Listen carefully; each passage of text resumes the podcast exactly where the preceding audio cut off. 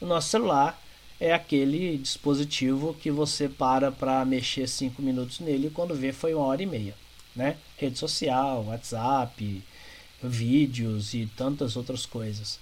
E se você não cuidar para que esse dispositivo não consuma tanto tempo seu, isso é também cuidar do seu ambiente.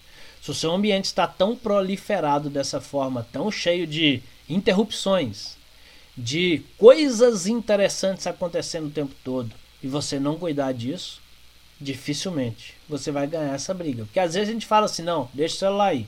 Se ele apitar, tem problema não, eu não vou olhar não. Será que a gente consegue mesmo?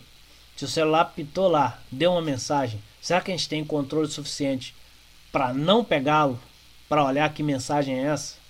Dificilmente. Vamos ser sinceros, vamos entender como nós funcionamos para que a gente possa sim encontrar a produtividade que nós buscamos. Então essa regra de deixa o celular aí, mas eu não vou olhar para ele não, é balela. É balela porque não funciona. A gente olha. Nós temos no nosso cérebro já gatilhos de curiosidade suficiente para fazer a gente pegar o celular. E aí vai. Não, não, vou só olhar o que que é. Aí abre, é uma notificação lá, sei lá, do WhatsApp, qualquer coisa. E é uma pessoa legal, uma pessoa amiga, sei lá. Você deixa eu só ver o que que é.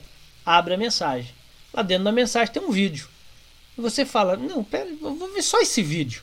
Clica no vídeo. E aí se foi 3 minutos, 4 minutos, 5 minutos. E se nesse meio do caminho você tiver dentro de um grupo, nesse meio do caminho, por exemplo, aparecer outro vídeo ou um comentário de alguém sobre o vídeo, bom, por que não lê-lo, né? Vamos ler essa mensagem aqui. Aí leu, ah, vou comentar, e aí responde. Bom, já passou meia hora, 40 minutos, sei lá quanto tempo. Só o fato da notificação em si já tiraria a sua atenção, já diminuiria a sua produtividade. Imagina esse tempo agora que você começou dizendo: vou só, vou só olhar qual é a mensagem. Não, vou só ver aqui o que, que é rapidinho.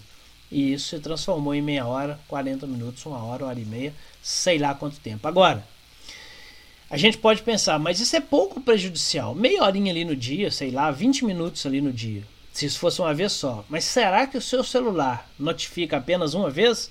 Será que ele dá alerta lá de mensagem uma vez no dia só? Acabou? Não dá mais? Ou será que isso começa a transformar em, em rotina, né? de hora em hora, de meia em meia hora, de 40 em 40 minutos. Então, se nós não cuidarmos disso e não organizarmos tudo que nós precisamos, é, a gente vai cair nessa produtividade. E eu sei que a gente pode estar pensando assim, ok, mas pode ser que eu tenha situações alarmantes em família, por exemplo. Eu que sou casado e tenho dois filhos, eu sei que é isso, né? Poxa vida, eu posso ter um alerta em família, como é que as pessoas vão falar comigo? Por isso, Além de cuidar desse ambiente, nós precisamos de cuidar de duas outras coisas. A segunda coisa é a atividade. É sim organizar as atividades que nós vamos fazer, saber em que determinados momentos nós precisamos estar extremamente focados naquelas atividades mais importantes para entregar o máximo de resultado e cuidar das coisas mais importantes na hora certa, no momento certo, para garantir que aquele dia foi produtivo.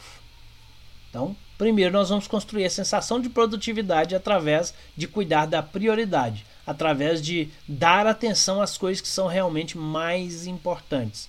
Porque senão, a gente vai deixar que o dia nos abafe e tome conta da gente. Tendo tudo organizado, do jeito que você quer fazer, com a prioridade que você quer fazer, cuidando das coisas mais importantes, você precisa cuidar da terceira variável que vai consumir a sua produtividade, que são suas emoções. Gestão emocional é muito importante. Porque quando nós estamos dando desculpas, na verdade, a nós mesmos sobre não vou desativar o meu celular, não vou deixar no silencioso, porque eu posso ter uma emergência em família, por exemplo, e eu, como um pai, um marido extremamente responsável que sou, não vou correr o risco de deixar uma emergência dessa sem atendimento da minha parte, correto? Então, deixo o celular ali, porque se a minha esposa ou meus filhos precisarem ligar, se o seu esposo ou seus filhos precisarem ligar, ele está ali no jeito. Né? Só que com isso, nós não vamos dar atenção só para esposa, porque quando toca lá eu olho quem é. Quando chega a mensagem eu olho quem é. E aí, não cuidando dessas emoções, eu corro esse risco. O que é cuidar dessas emoções? É saber exatamente que nós somos uma pessoa só, e não existe a pessoa profissional e a pessoa pessoal. Vida pessoal e vida profissional não existe. Existe vida e nós somos uma única pessoa. Então, se eu tenho condições em casa em que eu acho que possa haver emergência, ou mesmo que eu não ache, por eu ter um nível de preocupação, eu posso ter talvez dois tipos de combinados. Por isso que é importante fazer acordo com as pessoas. Eu posso ter dois tipos de combinados. Primeiro, vou deixar o meu celular no silencioso para mensagens, mas se tocar o telefone eu dou atenção, porque eu já deixei lá um acordo em casa que se for urgente, não mande mensagem, ligue. E aí ligou, eu dou atenção, porque é a minha vida que está envolvida ali. Esse é um dos pontos. Os celulares hoje em dia, na verdade, eles têm até condições de você deixar no silencioso e se alguém que você marcou anteriormente como importante ligar, ele faz o barulho que tiver que fazer. Esse é um ponto. O segundo ponto é, bom, se eu também, o próprio ligação, porque hoje em dia, na verdade, as pessoas, 99% mandam mensagem e não ligam. Então quando liga é importante, não é isso?